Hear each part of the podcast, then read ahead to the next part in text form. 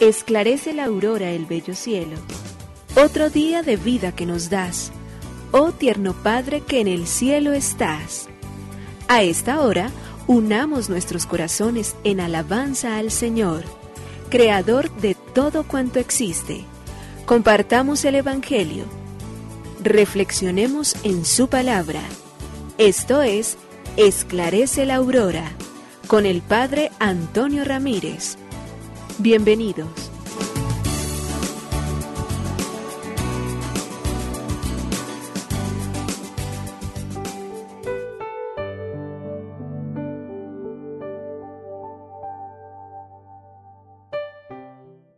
Con los muy buenos días, hoy jueves 18 de noviembre del año 2021. Decimos al Señor gracias una vez más por llamarnos a la vida, por permitirnos nuevamente volver a comenzar. Le decimos a Él que estamos delante de su presencia y que hoy nos queremos poner como buenos discípulos al camino suyo, para que como el salmista nos invita al que siga el buen camino, le haré ver la salvación de Dios. El buen camino es el que Dios nos ha trazado, es ese camino de tranquilidad, de serenidad, de convivencia, de encuentro con Él, donde nuestro corazón, nuestra alma, todo nuestro ser está en absoluta serenidad porque sabe que está obrando según el querer, según la voluntad de Dios, pero también según nuestra propia conciencia. Eso es urgente en la vida, es necesario. Nada peor que andar contra la propia conciencia, contra la propia vida, vivir en la dualidad entre una cosa pensar y otra obrar. Si algo nos tiene que llevar al camino auténtico es a unir esas dos realidades, a pensar de manera tan ordenada, de manera tan pero tan estructurada, que nos hace entonces sentir todos los días de que nos da tranquilidad del corazón y nos dé, permite mirar a Dios con toda, con absoluta certeza, porque estamos caminando según el querer suyo. Y de vivir bien, de caminar bien, de hacer las cosas bien hechas, de evitar el robo, la mentira, la violencia, la maldad, de alejarnos de las situaciones peligrosas para nuestra propia alma, de poder encontrar el camino de la verdad, de dejar que su palabra ilumine nuestra conciencia y nuestro ser, pues entonces habremos de ser amigos al final de nuestro camino y veremos entonces la salvación que Dios nos tiene preparada. Se inicia sobre esta tierra porque el cielo se comienza a gustar, cuando es ahí esa posibilidad y capacidad de poder verdaderamente hacer ese entramado con Dios, de tenerlo como nuestro amigo, de salir con Él a las calles, de ir con Él al cine, de encontrarlo en el silencio íntimo de nuestras propias habitaciones, en el poder ir con Él a la iglesia, de poder decir, vivir de tal comunión que todo lo que hagamos sea reflejo de su palabra nos llena de una profundísima satisfacción y eso se convierte para nosotros en un anticipo de cielo. Desde aquí comenzamos a gustarlo y por eso es tan importante andar con Dios, caminar con Él, encontrarlo siempre a Él y dejarnos abrazar por su gracia. Por ello le decimos gracias, oh Señor, Creador del universo. Nos unimos a la Iglesia Universal que ora. Esclarece la aurora el bello cielo, otro día de vida que nos das. Gracias a Dios, Creador del universo, oh tierno Padre que en el cielo estás. Nuestras voces unimos al concierto que el universo eleva ya en tu honor. Desde la tierra al cielo más profundo, tierno Padre magnífico hacedor, conserva nuestras almas sin pecado, a nuestro cuerpo da fuerza y salud y nuestra mente ilumina piadoso con un rayo benéfico de luz. Por nuestra amada patria suplicamos, por la iglesia elevamos oración, por nuestros amados padres y familia, siempre dichosos los hagas tú, Señor. En tu santo nombre, comenzamos este día de vida que nos das. Haz que lo acabemos santamente, oh Padre nuestro que en el cielo estás.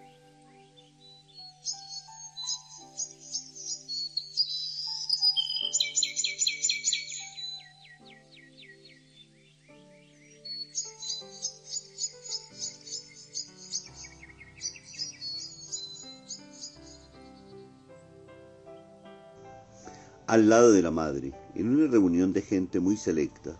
En Londres preguntaban a un famoso pintor americano dónde había nacido. Él les dijo que había nacido en Lowell, una pequeña localidad perdida en el estado de Massachusetts. Al oírlo, una señora tan cursi como rica exclamó, ¡Qué ordinariez! ¿Cómo pudo usted nacer en un sitio así? Muy sencillo, mi querida señora, respondió el pintor. Mi madre estaba allí y yo quería estar con ella en el momento tan señalado. Cierto, en el momento de nacer es imprescindible estar al lado de la madre. ¿Cómo podríamos estar lejos? ¿Cómo no podríamos estar juntamente si ella nos lleva, si ella nos tiene, si es ella en quien podemos entonces nosotros vivir plácidamente mientras se desarrollan todos los miembros de nuestro cuerpo. Y después a lo largo de toda nuestra vida habrá infinidad de momentos en los que no podremos estar lejos de ella, no podremos separarnos de esa que es nuestra propia madre. Por eso es tan importante en la vida reconocerlo. Pero nosotros en la iglesia tenemos una madre también que nos lleva y que nos hace entender la ternura, el sacrificio, la entrega, la cercanía. De ella comprendemos la gran misión, la gran tarea, la maternidad de María en la iglesia. Y por ello también nosotros le damos gracias a Dios por ese don maravilloso que nos ha regalado en su propia Hijo y su Hijo también nos la ha devuelto como nuestra propia madre. Del Santo Evangelio según San Lucas capítulo 19 versículos 41 al 44. En aquel tiempo, al acercarse Jesús a Jerusalén y al ver la ciudad, le dijo llorando, si al menos tú comprendieras en este día lo que conduce a la paz, pero no está escondido a tus ojos. Llegará un día en que tus enemigos te rodearán de trincheras, te sitiarán, apretarán el cerco, te arrasarán con tus hijos dentro y no dejarán piedra sobre piedra, porque no reconociste el momento de mi venida. Palabra del Señor. Gloria a ti, Señor Jesús. El Evangelio de Lucas hoy del capítulo 19 versículos del 41 al 44. Hoy es una escena de esas bellísimas, conmovedoras, llenas de ternura, que muestra finalmente a cuánto y hasta dónde ama Dios. Se acerca a Jerusalén, ve la ciudad y dice llorando, si al menos tú comprendieras en este día lo que conduce a la paz, pero no, está escondido a tus ojos.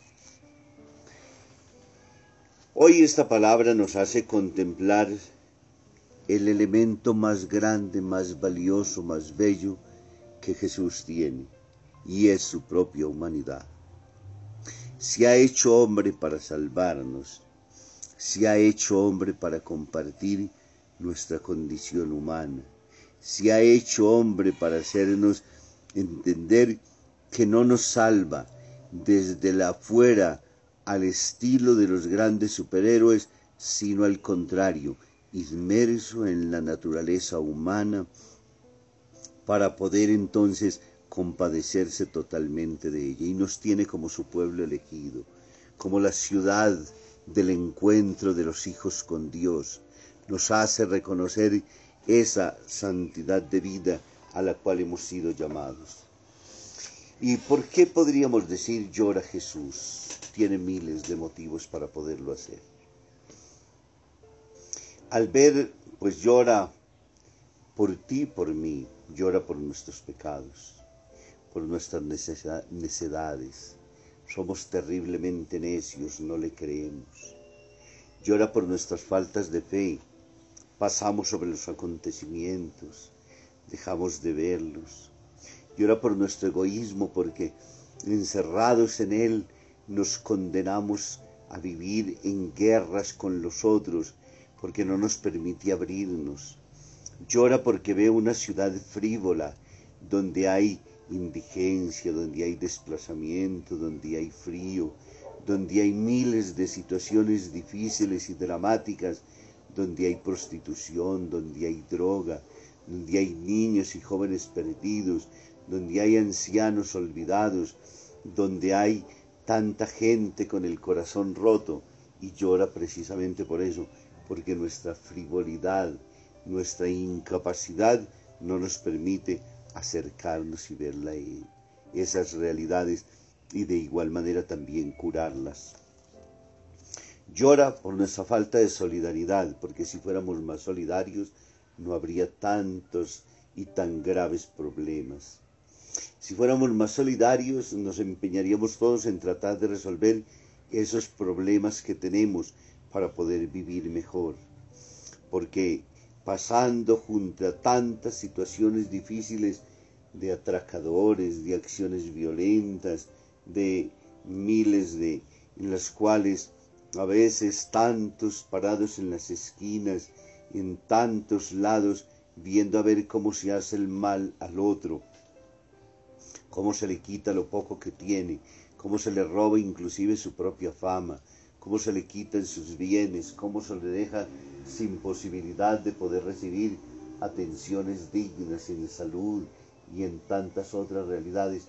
Por todo ello llora, porque logra intuir, logra ver, entra en las oficinas, pasa por los lugares de decisión, entra en nuestros hogares, mira en el contexto general esa ceguera que nosotros vemos, porque por ello dice, tristemente, si comprendiéramos, no hemos podido comprender, pero por eso, porque todo está escondido a los ojos, nos volvemos y hacemos de toda esta maldad también paisaje, cotidianidad, de toda esta indiferencia, de toda esta situación difícil de nuestra propia vida y de la humanidad, y no nos dolemos frente a ella.